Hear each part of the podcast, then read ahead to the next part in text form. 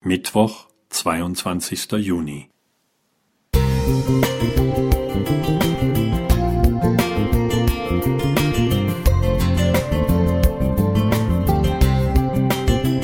Ein kleiner Lichtblick für den Tag.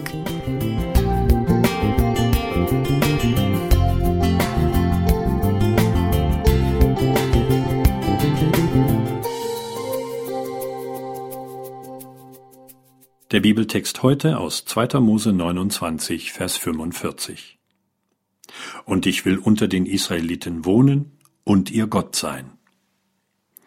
Der bekannte Pastor Axel Kühner erzählte von einem Obdachlosen, der an seiner Haustür um Brot und Kaffee bat. Während er dem Gast zu essen gab, beobachtete der damals vierjährige Sohn der Familie den Mann ängstlich. Dieser sah auf den Jungen, der sich an seinem Vater festhielt und immer mal wieder aus der Deckung wagte. Beim Gehen rann dem Obdachlosen eine Träne herunter, und er sagte Junge, du hast es gut. Du hast einen Vater und ein Zuhause, und das habe ich nicht. Aus dem Buch Hoffen wir das Beste aus dem Aussaat Verlag. Was der Obdachlose erkannte und aussprach, hat mich tief berührt, weil ich dieses Vorrecht erleben und genießen durfte. Immer wenn wir nach Hause kamen, klingelten wir, weil wir wussten, unsere Mutti ist da und öffnet uns die Tür. Abends auch Vati. Wir waren zu Hause immer willkommen, auch mit unseren Fehlern. Gottes erklärter Wille, unter seinen geliebten Menschen zu sein, fand einen ganz plastischen Ausdruck im israelitischen Heiligtum. 2. Mose 25. Gerade mit ihrer Sündenschuld sollten die Menschen hierher kommen, ganz ohne Scheu.